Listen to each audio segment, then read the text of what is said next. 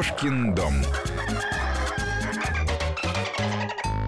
Алексей Маслов, ученый-востоковед. У нас в студии мы говорим о Китае и о животных, э, с которыми живут китайцы, живут по-разному, дружат э, и не только.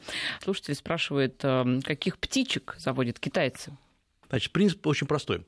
Неважно, как птица называется, главное, чтобы она была правильно окрашена. Поскольку э, цвета на птице, они обозначают определенные смыслы и смысловые комбинации. В птице в окрасе должно присутствовать обязательно желтый, красноватый или, и красноватый цвет, или, например, кирпично-красноватый, а, а также зеленый и, и желательно синий.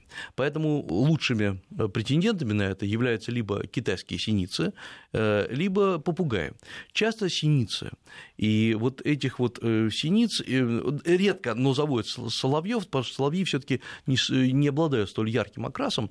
И вот этих синиц, их приковывают за лапку, привязывают к такой надлинной шелковые нити к руке.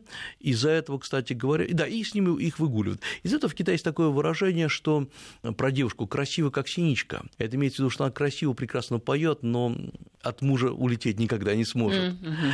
И устраивают до сих пор в Китае. Но к нашим синицам эти не имеют отношения. Нет, это особая э, разновидность китайских синиц, э, которые имеют, скажем, китайское название. Я, честно говоря, не очень даже знаю, как по-русски это переводится, поскольку в Китае в основном общался, по, по их поводу. И очень интересно, что с людьми, которые их выгуливают, очень интересно поговорить, потому что в основном это пожилые люди, э, которые, скорее всего, вот эта вот синичка – это последнее, что у них осталось в жизни, последний друг.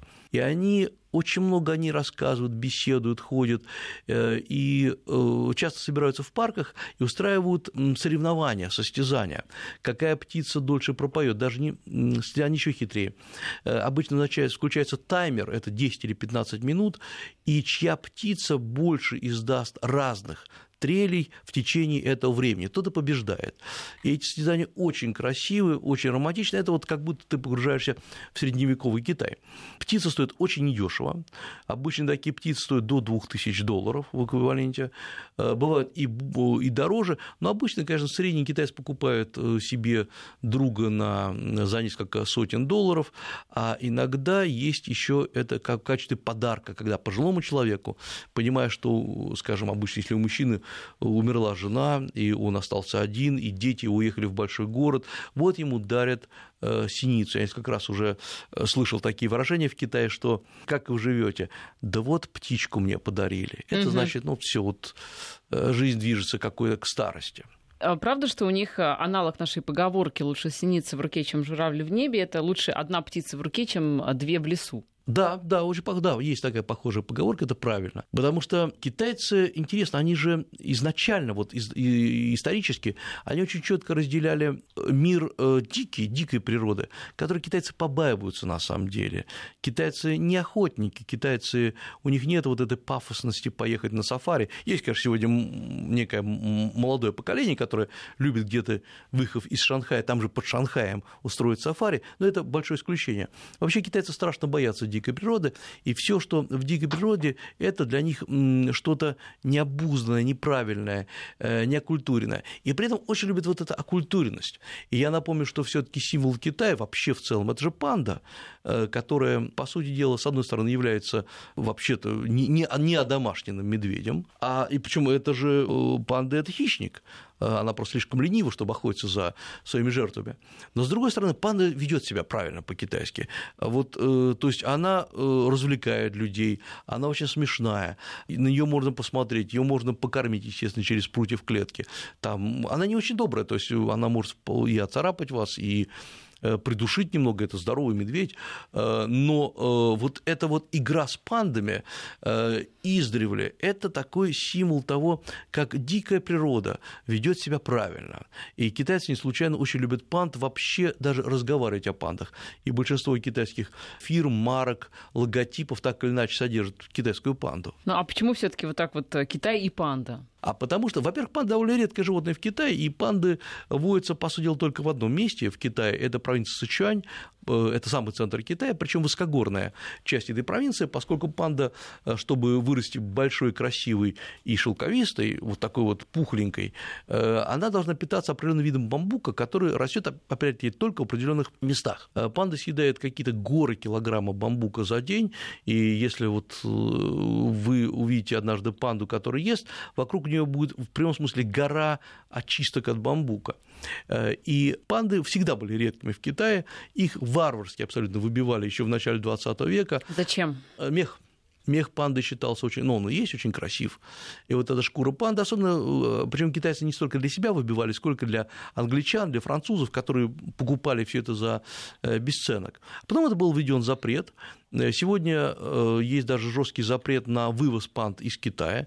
То есть панды не продаются, но вы можете взять в аренду панду. Стоит она почти миллион долларов в год, и э, только в зоопарке, естественно.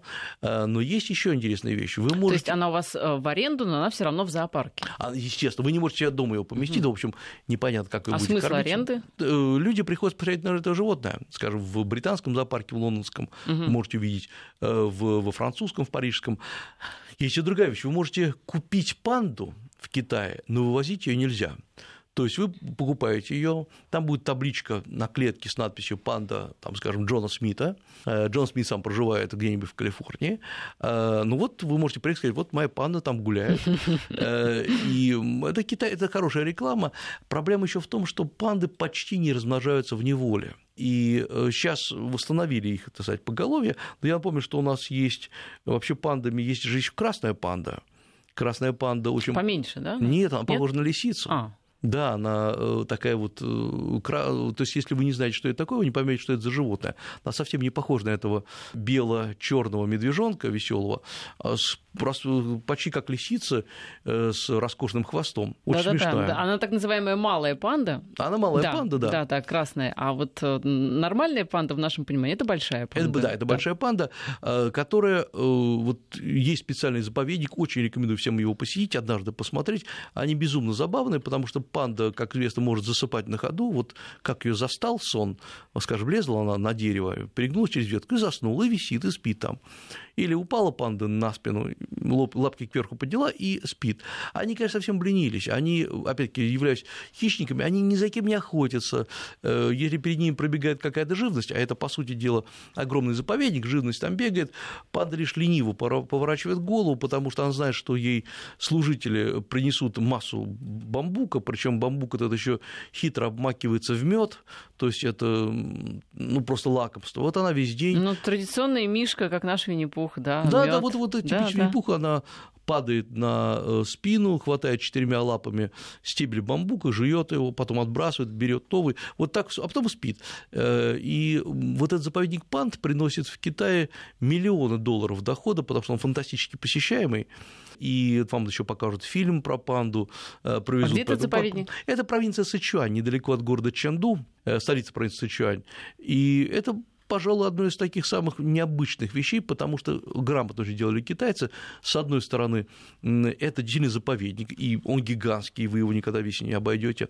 Но хитро сделан так, что когда вы идете вдоль, по сути дела, не панды от вас ограждены э, э, вольерами, а вы от них. То есть проложен небольшой коридорчик вдоль этого э, заповедника, и сделано так, что вы все время, вы точно увидите хоть какую-то панду.